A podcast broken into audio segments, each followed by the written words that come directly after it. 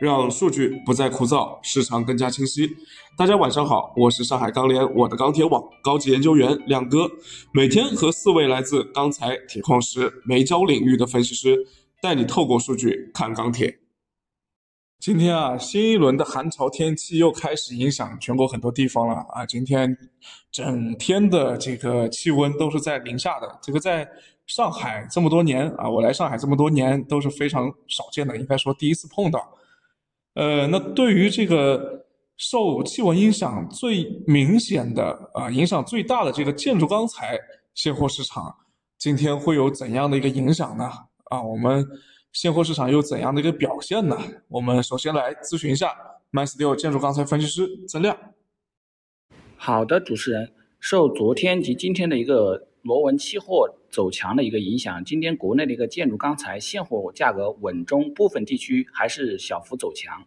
但是从成交来看的话，今天市场的一个投机性需求与昨天相比是有所减弱的，下游采购需求因为一个寒潮天气的影响也有所放缓。呃，钢厂方面的话，随着一个终端需用钢需求的一个走弱，钢厂的一个出库也开始受阻。但是考虑到原原料的一个成本居高不下，所以厂家挺价意愿依然较强。市场方面的话，目前市场的一个价格比较高，加上终端需求的一个整体走弱，多数商家对于后市的一个行情还是持一个谨慎观望的态度，整体上还是以积极出货、降低库存操作为主。所以短期国内的一个建筑钢材价格可能还是以继续窄幅震荡为主吧。然后另外的话，就是我们从目前的一个时间节点来看，呃，春节前的一个建筑钢材市场有效的一个交易时间可能也就两到三周的一个时间了。两到三周之后，可能基本上都会陆续的一个放假休市。目前多数地区及钢厂还没有出台一个冬储政策。对于接下来的时间，一直到春节前，建筑钢材市场有没有冬储？冬储会以何种方式进行？各地钢厂又会出台什么样的一个冬储政策？我们也会在这里及时与大家消息共享，也敬请大家的一个关注。好的，谢谢曾亮。我们再来听听 MySteel 热轧分析师张宇明的看法。好的，主持人。呃，今天的热轧板卷价格整体是一个大幅上涨的状态。那么分区域来看的话，各地区基本都是以涨为主。呃，今天的黑色商品期货市场整体是一个区间震荡运行的格局。那么零五合约呢是收涨了百分之一点零九。现货市场呢早盘报价是一个大幅上涨，那涨后呢市场成交表现还是可以的。嗯，盘中呢盘面跳水向下，现货成交呢受到了一定影响。午后呢市场受到江浙等地呢呃部分城市有限电的消息这个刺激吧。那么盘面午后呢稍有回升，但是市场整体成交依然没有一个明显的好转。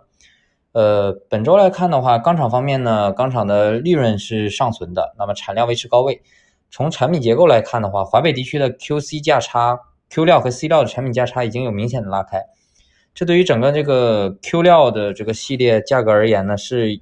可以存在一个底部支撑的体现。那么库存方面呢，市场库存虽然有增加，但是压力不大。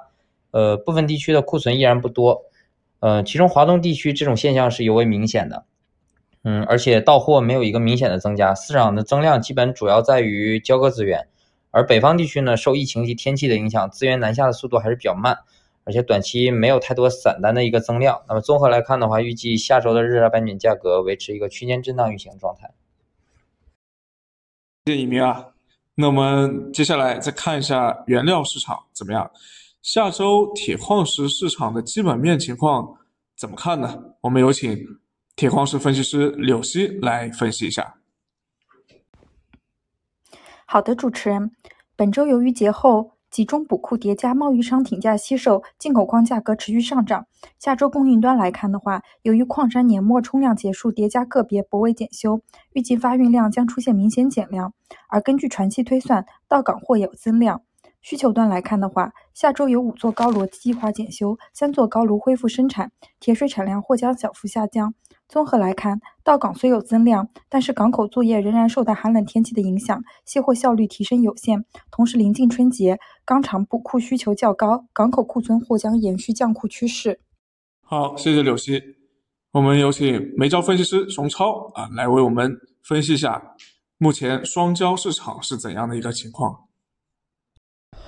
好的，主持人。那么目前我们看下来，整个双焦的一个基本面呢，依然还是一个偏强的一个震荡的格局啊。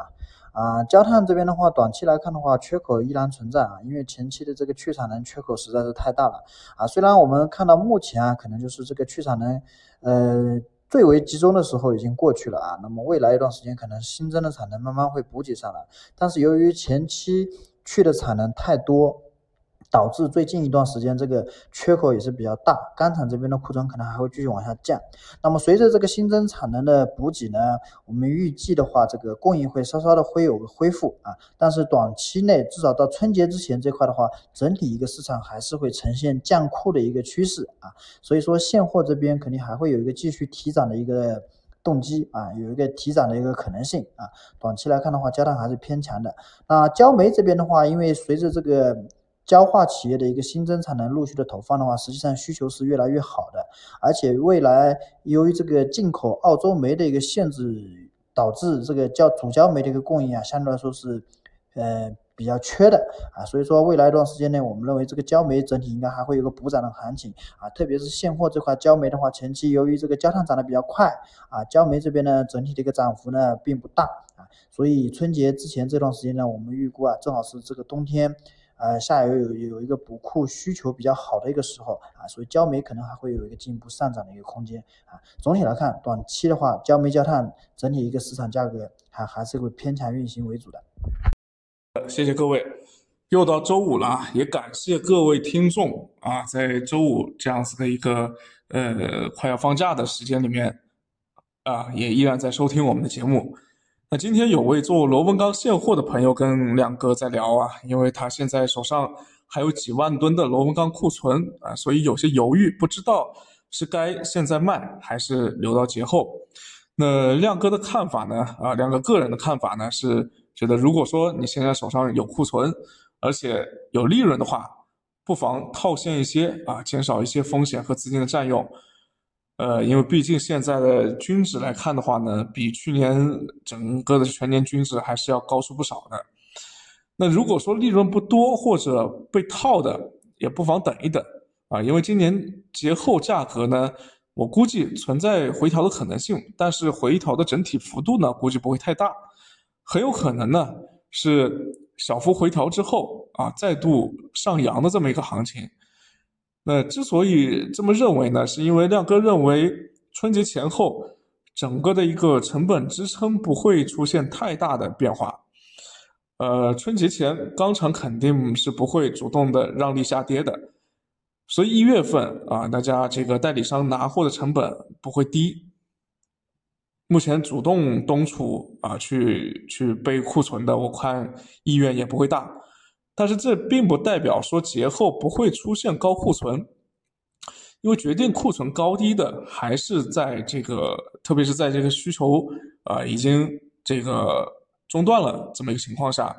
供给才是决定库存会不会高的重要的原因啊。而且目前来看，钢厂的利润不错，特别是电葫芦厂啊，最近这么多年少有的电葫芦厂的吨钢利润。高于高炉厂，而电葫芦厂往年都是春节期间钢材供给的一个重要变量，因为高炉它的生产决特性决定了在春节期间往年来看都是不会有太大的减量的，而要停的话，基本上就是就是停电葫芦啊，因为要停可以直接停下来，但是今年在这样子的一个利润背景之下呢？我估计，就算是电高炉去去做一些检修，也不太会去大量的停电葫芦，呃，所以今年这个春节期间整个的一个产量的降幅，估计也会小于往年。而本身现在一个呃产量的绝对值就比往年要高，所以呃，如果说节前代理商不去主动的东储拿货的话，